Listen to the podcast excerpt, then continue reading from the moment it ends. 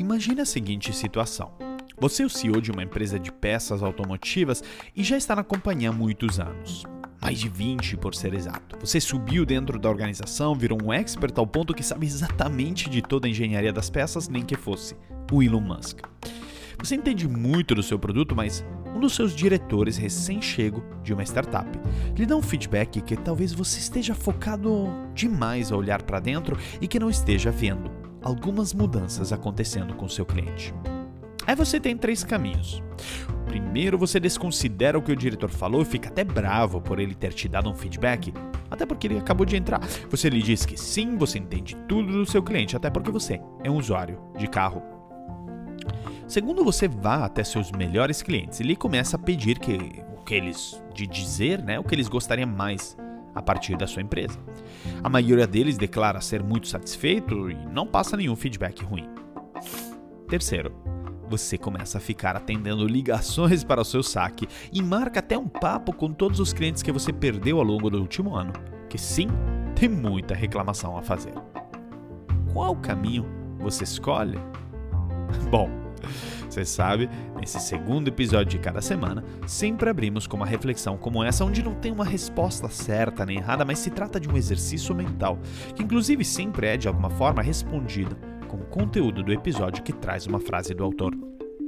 Do meu lado, já pode imaginar que acredito ser a opção 3, já que é a única que se abre a um verdadeiro feedback de um público de clientes que sim tem mais interesse em que você melhore do que os clientes satisfeitos. Lembrando aqui é o André Iorio, palestrante e escritor sobre transformação digital, liderança e inovação. Já fui diretor do Tinder por 5 anos e Chief Digital Officer na L'Oréal e sou hoje professor de MBA na Fundação Dom Cabral. E quero compartilhar uma novidade, que essa temporada é um oferecimento da Oi Soluções, da qual eu sou embaixador na área de tecnologia. A Oi Soluções é uma integradora de soluções digitais para grandes empresas, com um portfólio completo de segurança, cloud, colaboração, IoT, Big Data e Analytics, aplicações digitais e serviços gerenciados, ou seja, tem todo tipo de solução tecnológica que a sua empresa precisa. E falando em segurança, nós todos sabemos que ela é fundamental. Ainda mais hoje que muitos de nossos times trabalham desde casa e nossos sistemas estão expostos a riscos e ataques. Nesta área, a Oi Soluções tem um portfólio completo de soluções.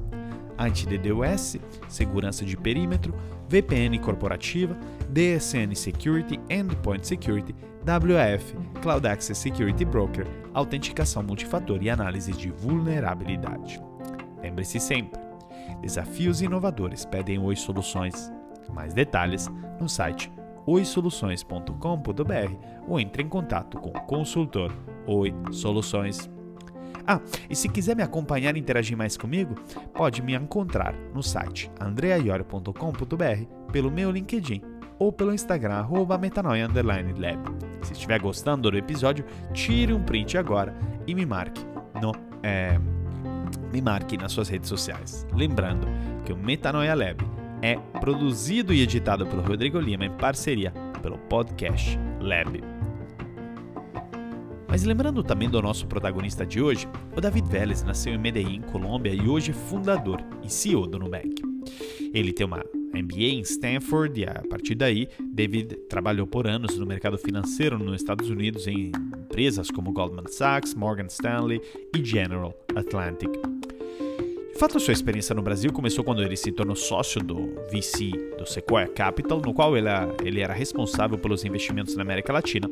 E foi quando ele tentou abrir uma conta num banco brasileiro e passou os perrengues que eu já vivi também, quando passei pelo mesmo em 2011, quando cheguei ao Brasil. Aí ele decidiu fazer algo a respeito. Ou seja, ele inicialmente, através do Nubank, lançou um cartão, um cartão de crédito, mas depois também uma conta digital, programas de benefícios, empréstimos pessoais, conta para clientes PJ e só continua crescendo. Além do Brasil, também lançaram operações no México, na Colômbia e abriram dois escritórios de engenharia, um na Argentina e um na Alemanha. Após o IPO na bolsa americana, o Nubank hoje vale mais de 40 bilhões de dólares e se tornou o banco mais valioso da América Latina, ao mesmo tempo que tornou David mais rico, de 9 bilhões de dólares. Porém, sempre vamos lembrar uma ação incrível a qual David e sua esposa aderiram, ou seja, o Giving Pledge, compromisso de doar em vida a maior parte da sua fortuna para filantropia. Muitos parabéns. E um dos grandes fatores de sucesso do Nubank é certamente o seu grande foco no cliente e a incrível experiência que ele garante para eles. E tudo isso não é à toa, mas nasce do envolvimento do CEO no relação com o cliente. E é por isso que o David Vélez nos fala por que o CEO sempre deveria sentar na cadeira do saque. Ouça só. É muito fácil para um CEO, para um management team, para um engenheiro, para um data science é, ignorar ou esquecer que a gente está num serviço de clientes, que nossa meta é servir clientes. Recebi, por exemplo, duas ligações de pessoas que não entendiam o fluxo de enviar fotos é, no processo de aquisição, quando as pessoas estão pedindo o cartão. E aí a cabeça começa a cheia, a cheia de ideias de como a gente faz para melhorar esse processo. Quero que você reflita. Quando foi a última vez que você foi cliente do seu produto ou serviço? Vá atrás no tempo, porque eu quero que você fique pensando muito bem. E pode ser que você precise mesmo de uma boa memória, porque eu aposto que você deve ter passado muito tempo sem ser cliente. Pelo menos isso era o que tinha acontecido comigo na época do Groupon.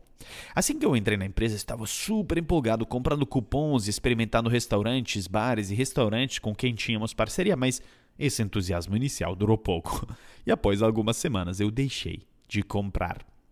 Simplesmente comecei a me afastar um pouco da perspectiva do cliente e perdi um pouco de visão dele. Por quê?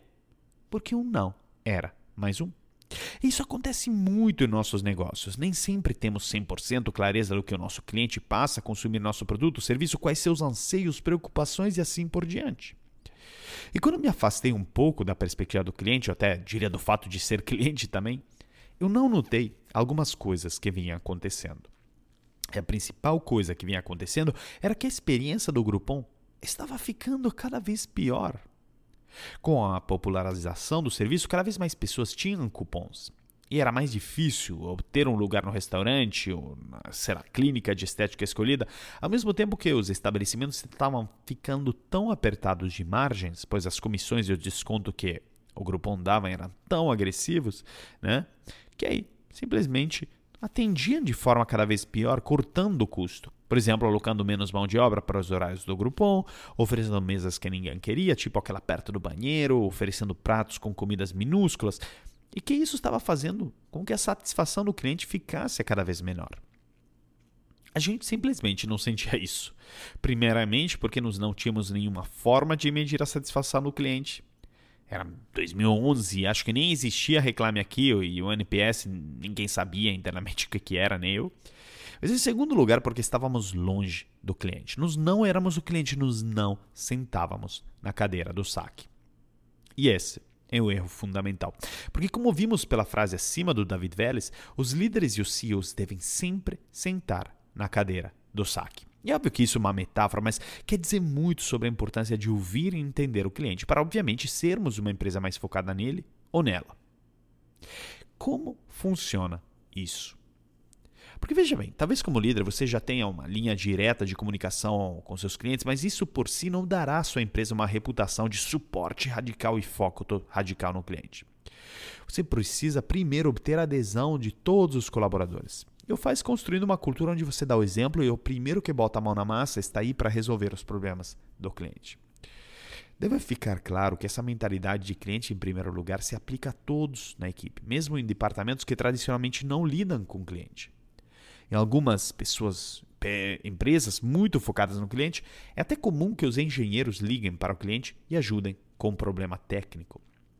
No entanto, de forma um pouco contraintuitiva, as pessoas mais importantes para garantir que realmente invistam na melhoria da experiência do cliente pode ser o seu back-office. Porque um estudo citado no artigo da Harvard Business Review descobriu que para uma empresa ter sucesso com foco no cliente, o back-office também deve ter um interesse real na experiência do cliente, mesmo ele estando um pouco longe. Os autores do estudo, chamado The Quest for Customer Focus, dizem que as empresas focadas no cliente adotam constantemente três conceitos. Primeiro, elas sabem que podem se concentrar no cliente apenas se aprenderem tudo o que há para aprender sobre eles no nível mais granular, criando uma imagem abrangente das necessidades de cada cliente, passadas, presente e futuras. Em segundo lugar, elas sabem que essa imagem é inútil se os funcionários não podem ou não querem compartilhar o que aprendem sobre os clientes, seja porque é inconveniente ou porque não atende aos seus interesses. E finalmente, eles usam esse insight para orientar não apenas suas decisões de produtos e serviços, mas também a sua estratégia básica e estrutura organizacional. Sua equipe de suporte realmente tem em mente as necessidades do seu cliente ou seu foco principal é tentar bater as metas ou reduzir o tempo de chamadas? A pergunta cabe aqui.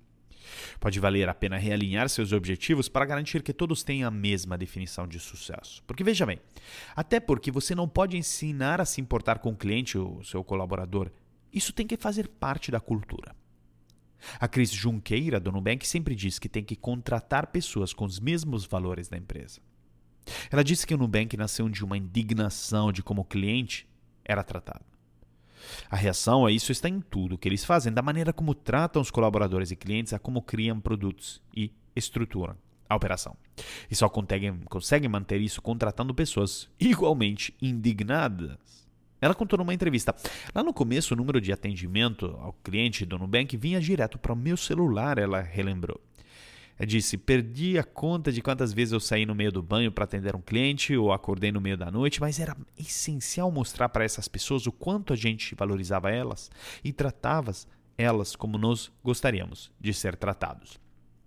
Esse mesmo cuidado, ela disse, você vê refletido nos milhares de XPers, nosso time de atendimento ao cliente e de outros profissionais, porque cada contratação leva em conta se aquelas pessoas também se importam do mesmo jeito que a gente.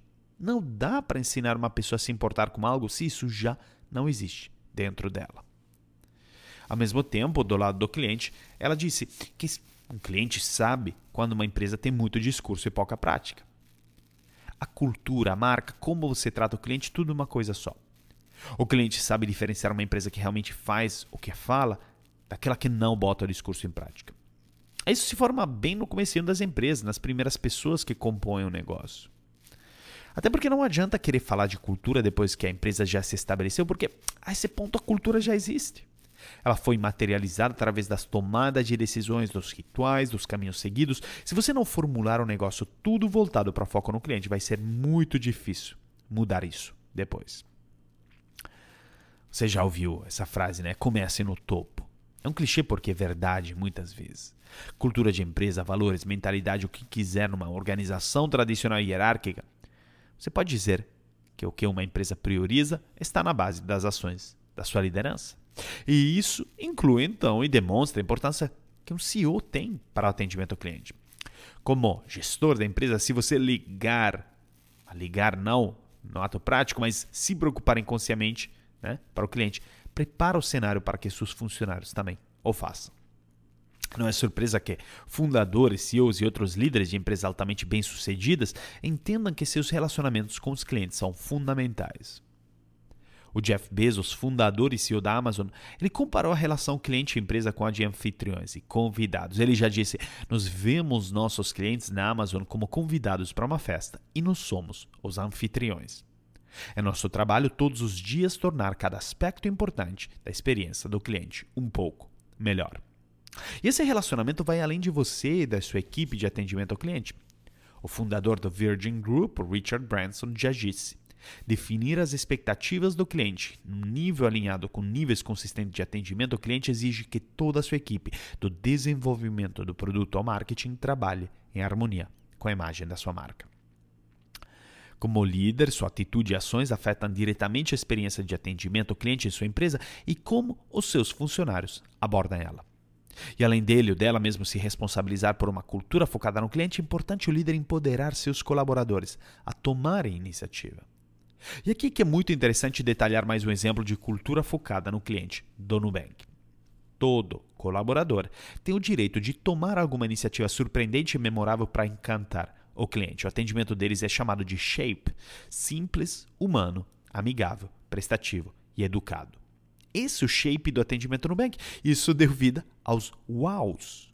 Para quem não conhece, os wows, os mimos, presentes e cartas enviados pelos times de atendimento do Nubank quando há uma conexão ou história marcante na interação com o cliente. Em resumo, os mimos Nubank são enviados sempre que existe uma conversa marcante ou uma conexão. Eles são uma forma de marcar esse momento.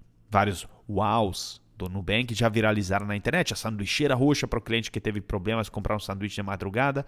Ou do Pikachu com capa roxa para um cliente fã de Pokémon.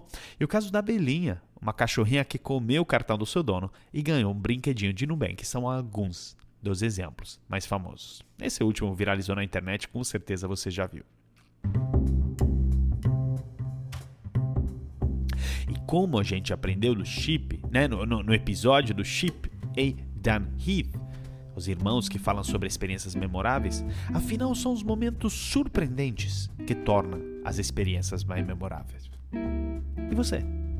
O que, que você faz na sua empresa para tornar a sua experiência mais memorável? Reflita nisso como dever de casa e me conte qualquer ideia, dúvida, comentário ou até mesmo reclamação. É só entrar em contato comigo pelo site andreaiorio.com.br, pelo Instagram arroba metanoia_lab ou por meu LinkedIn ou Instagram. Lembrando que este episódio é um oferecimento da Oi Soluções, a integradora de soluções digitais para sua empresa. Lembre sempre, desafios inovadores pedem Oi Soluções. Entre em contato com o consultor Oi Soluções e saiba como o portfólio de segurança, cloud, colaboração, IoT, Big Data e Analytics, aplicações digitais e serviços gerenciados podem transformar o seu negócio. Mais informações no site oisoluções.com.br. Ah, e se você gostou desse episódio, tire um print agora, me marca no Instagram ou no LinkedIn. Vai ser o máximo saber o que você achou. Muito obrigado e até o próximo episódio do Metanoia Lab.